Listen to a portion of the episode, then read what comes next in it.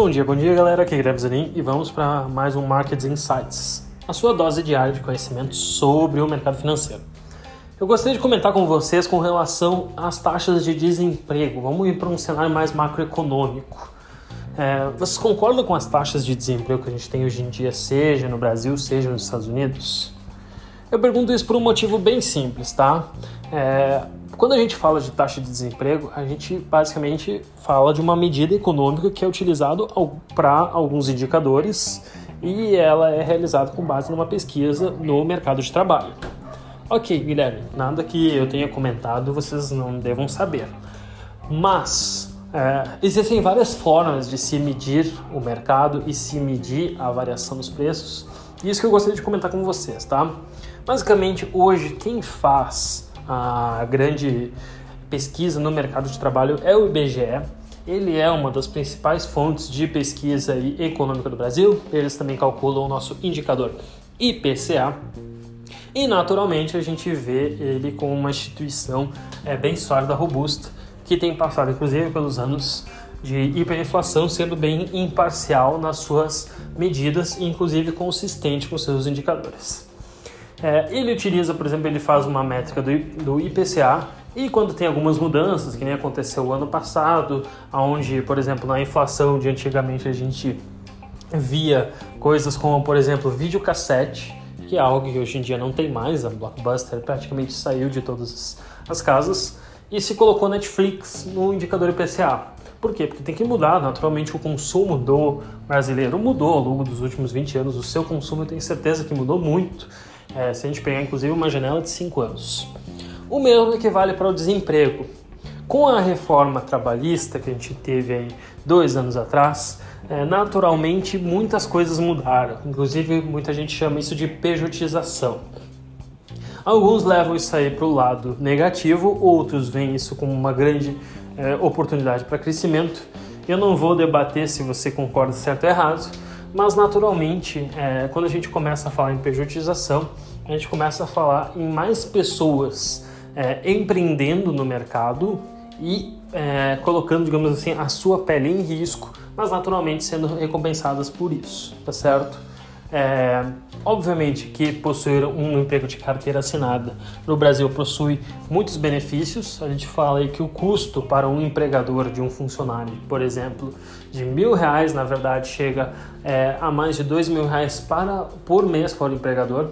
E naturalmente seria muito melhor se a gente pudesse pagar isso diretamente para o funcionário. A gente teria uma injeção de renda direta é, muito grande se a pessoa para, começasse a receber, em vez de mil reais, apenas, é, apenas mil reais, dois mil reais.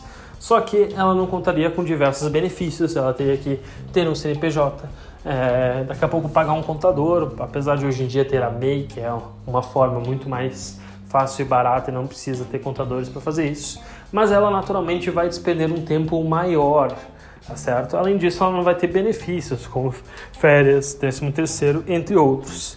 Então tem um lado naturalmente positivo e negativo na reforma trabalhista. É, eu vejo com bons olhos, tá certo?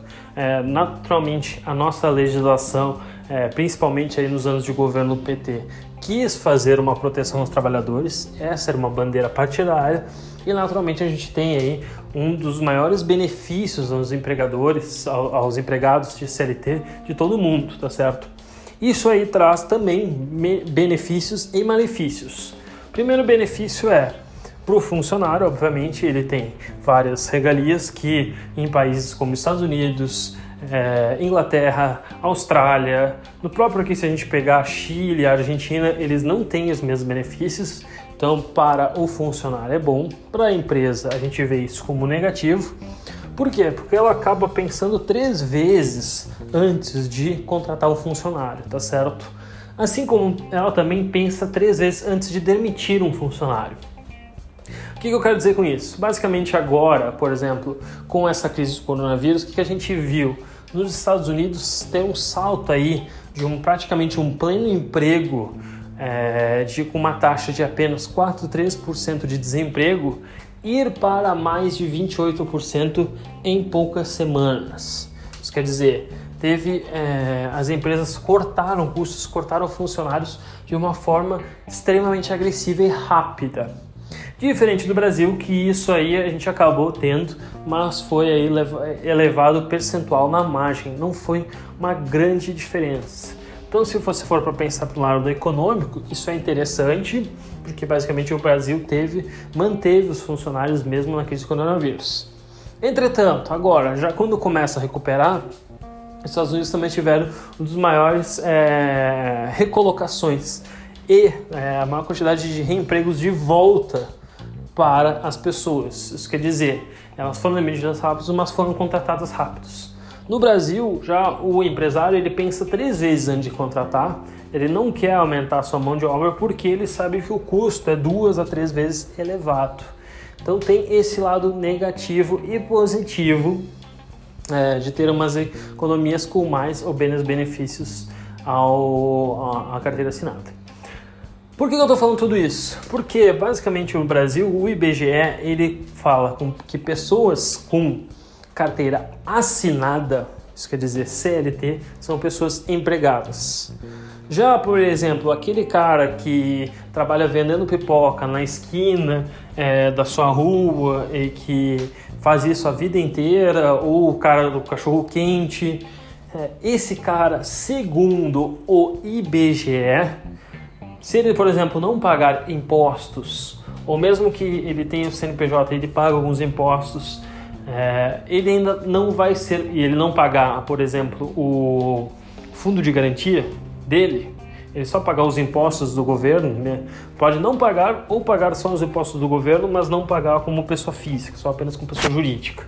Esse cara é considerado desempregado segundo o IBGE. Com a pejotização e com essa mudança na economia brasileira, a gente vê muita gente é, entrando com seus próprios CNPJs, inclusive daqui a pouco não pagando os impostos é, como pessoa física, o que obviamente é ruim, elas podem ter problemas no futuro. Mas vamos contar que isso é uma realidade grande e que o IBGE não está computando toda, essas, toda essa nova massa de trabalho que entrou é, junto com as suas empresas com o seu CNPJ. Então, o que, eu digo? Hoje, por exemplo, no Brasil, a taxa de desemprego está entre 14% e 12%, mas, na minha opinião, esses números é, eles não correspondem a dizer que a população de 12 a 14% da parte ativa do mercado é, não está com emprego. Porque na verdade tem muita gente com emprego desse, desses valores, mas que eles estão é, na, for, na, na, forma hoje de CNPJs e não mais como carteira assinada CLT. Quem faz isso e quem faz uma análise dessas é a PNAD. PNAD também faz um cálculo de desemprego, entretanto, ela leva em conta o lado do CNPJ. E lá a gente vê, na verdade, é, de novo, uma variação muito maior. Ela caiu aí abaixo de 9, 10% é, até início aí de janeiro e fevereiro. Isso quer dizer, a gente tinha é, menos do que os 14, 13, 12% do IBGE, a gente tinha 9 a 10% é, segundo a PNAD. Entretanto, agora com é, a crise do coronavírus, a gente viu naturalmente muitas empresas sendo CNPJ sendo é, demitidas e ficando sem desemprego. Isso, na verdade, só nos leva a crer que a gente está indo aí para um estilo mais americano é, de emprego e oportunidade, que de novo tem seus benefícios e malefícios e a gente na verdade só tem que se adaptar a essas novas mudanças. Mas eu gostaria só de comentar de novo que é importante que a gente pense em dados, por exemplo, de desemprego, dados do IBGE, de novo, com uma medida que possui certas regras. Essas regras deveriam mudar ao longo do tempo. E para mim faz muito mais sentido começar a avaliar dados de empresa, de desemprego da atividade econômica com dados da PNAD que levam em conta pessoas com, com, com CNPJ do que apenas o IBGE que leva em carteira assinada e pagando seus impostos, tá certo?